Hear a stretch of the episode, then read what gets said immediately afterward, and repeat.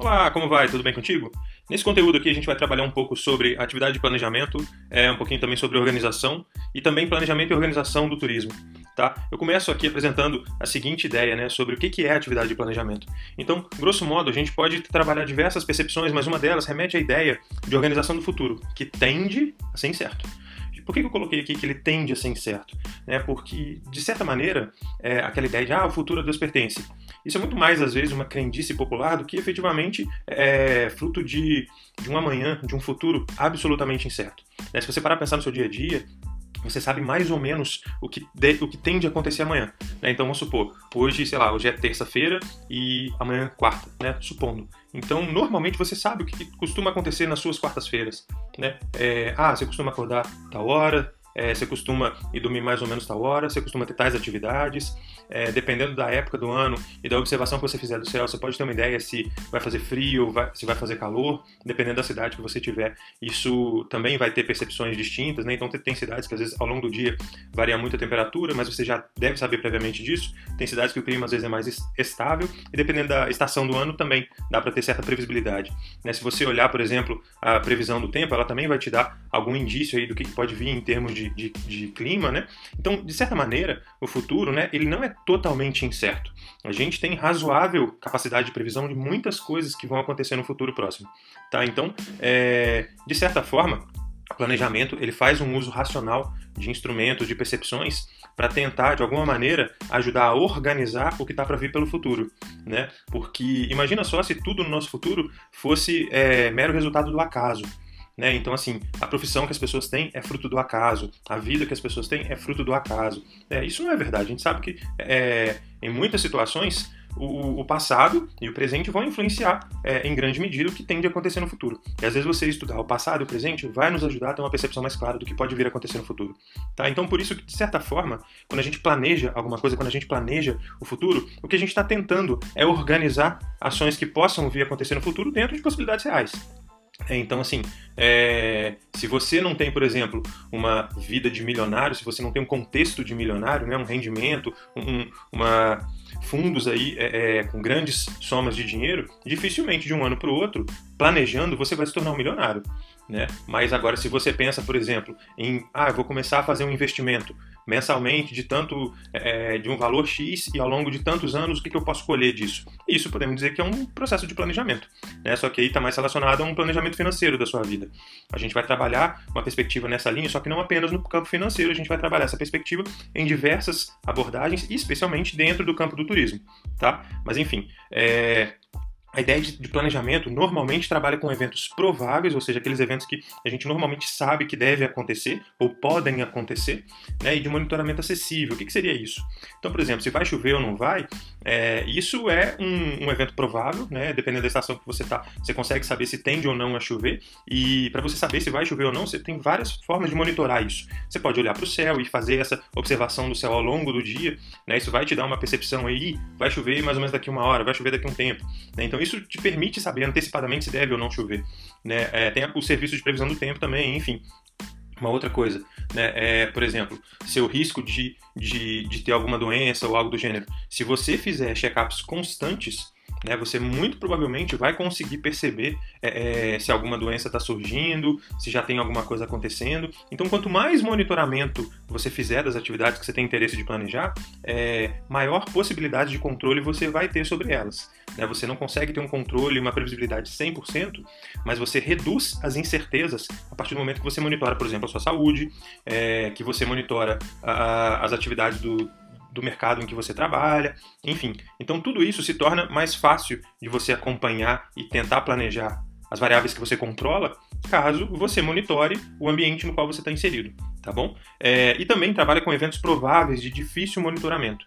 O que, que seriam eventos prováveis de difícil monitoramento? Né, vou dar um exemplo fora do turismo aqui, mas um caso comum, é, por exemplo, são terremotos ou tsunamis. Né? Dependendo do local que você tiver, é, existem instrumentos tecnológicos aí que vão te dar uma previsão, às vezes até antecipada, por exemplo, da chegada de um tsunami, é, da, da ocorrência aí de, de um provável tremor. Né? Então, assim, em muitas situações, é, é você, ainda que seja difícil, que seja caro, você consegue prever determinados eventos. Né? Às vezes, erupção de um vulcão, existem instrumentos para isso. Mas todos os locais têm instrumentos para isso?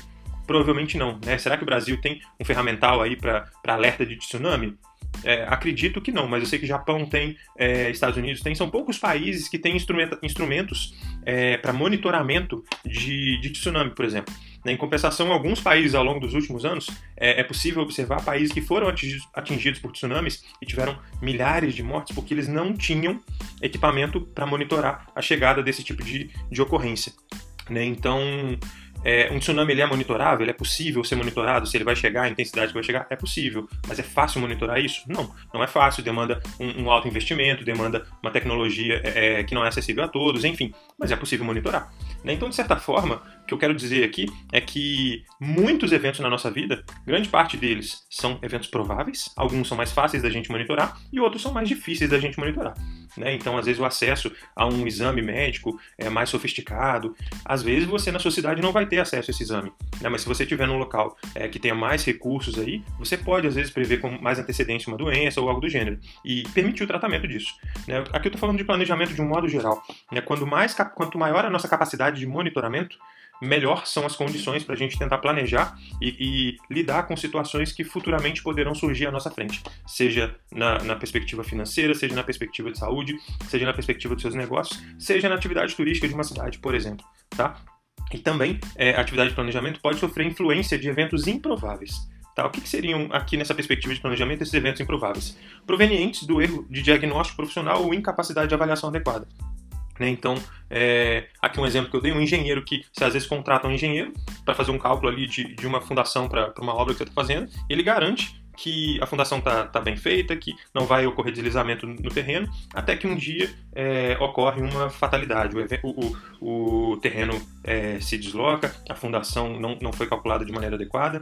Né? Se não me falha a memória, acho que na, durante a Copa do Mundo é, aconteceu uma situação desse tipo. Né? um, um um viaduto em Belo Horizonte, se não me falha a memória, ele desabou. Né? Isso, a princípio, era um evento improvável, mas depois que foram descobrir que o cálculo da, da estrutura do viaduto foi feito errado.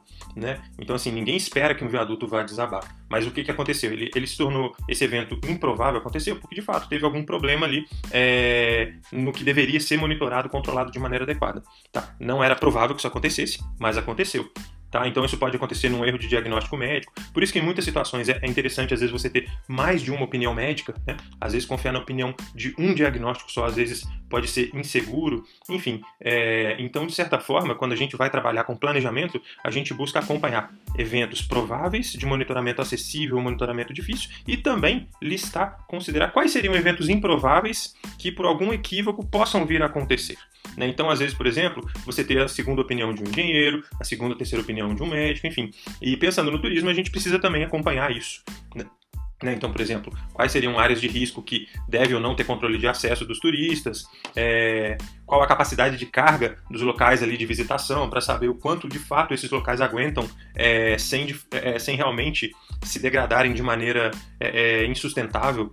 Né? Então, existem uma série de questões aí que são necessárias de, de se acompanhar, de se monitorar, para que um bom planejamento seja feito e evitemos problemas futuros aí, tá bom?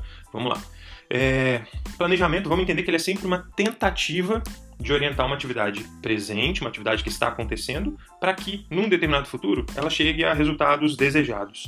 Né? Então, é, partindo sempre do pressuposto de que existem várias alternativas possíveis. Né? Acho que esse é um ponto interessante. Assim, o planejamento nunca é determinista, ele nunca estabelece que sim, chegaremos naquele ponto. Né? Ele é sempre. É, é quando se trabalha com planejamento, a gente sempre trabalha com probabilidade.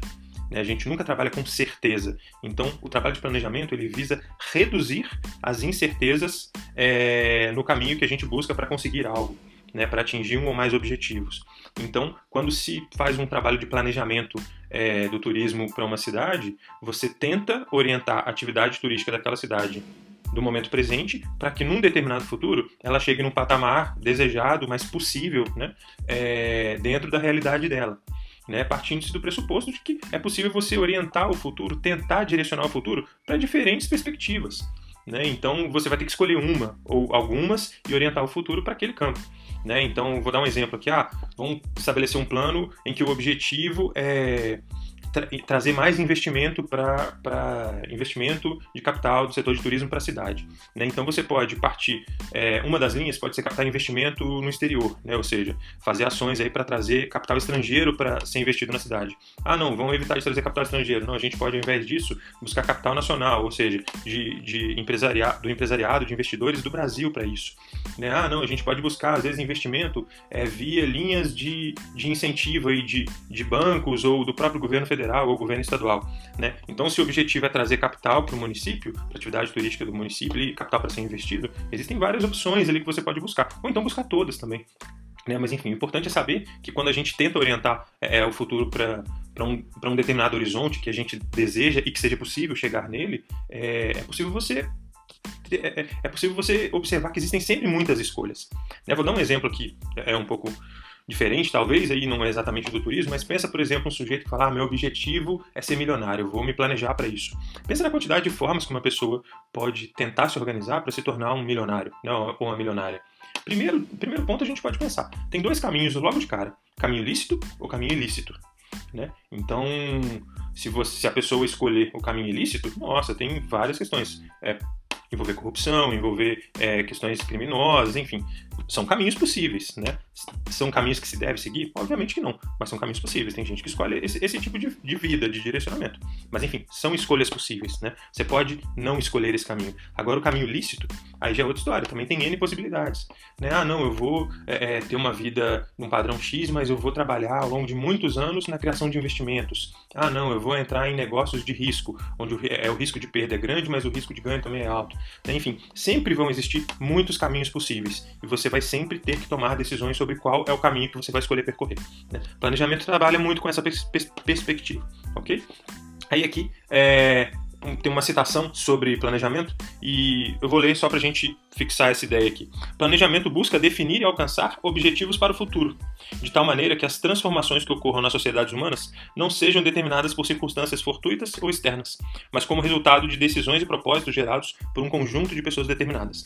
Né? Então imagina se, por exemplo, na situação de pandemia, né, se a gente ficasse meramente à mercê é, é, deixa a vida me levar, né? Não, isso, isso de fato não é uma situação adequada em que você deixa simplesmente as coisas acontecerem, né? Ou pelo menos não, isso não deveria ser a conduta adequada numa situação de pandemia.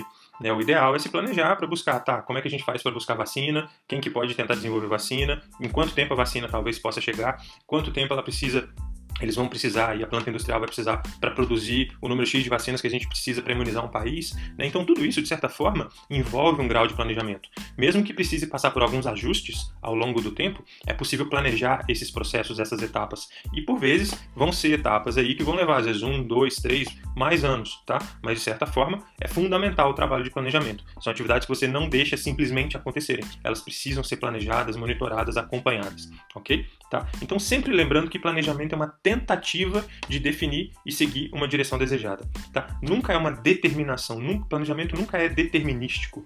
Né? Planejamento nunca dá certeza de acertar o alvo.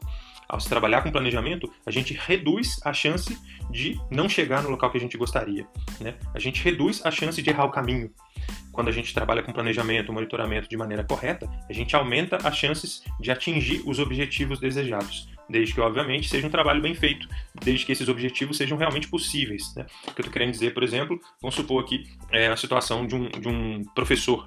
É, federal, né? ou que seja estadual, municipal, enfim. É, por mais planejamento que esse professor, essa professora faça, é, é, pouco provável que, por exemplo, essa pessoa chegue e fale: Ah, eu sou professor, mas eu vou me planejar para que em quatro anos, se eu juntar, o, o, se eu economizar bastante do meu salário, eu vou me tornar um milionário ou milionária. Isso é um. Podemos dizer que isso seria um objetivo realista para a realidade de um professor ou professora no Brasil? Não, né?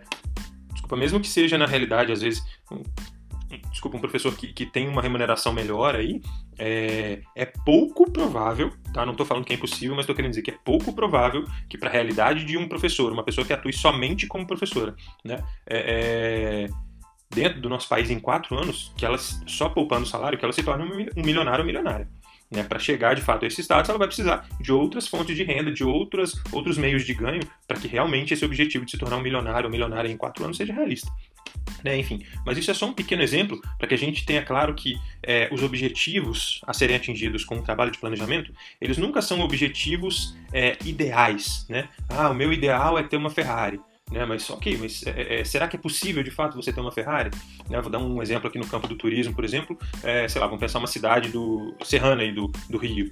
Né, é, ah, a gente vai trabalhar para tornar a nossa cidade turística tão relevante, tão forte quanto Paris tá, será que realmente é, é, é, lançar uma cidade turística no Brasil, especialmente do interior, né, é, é ao, ao, nível de, de uma grande capital internacional como Paris, será que isso é realmente só fruto de planejamento?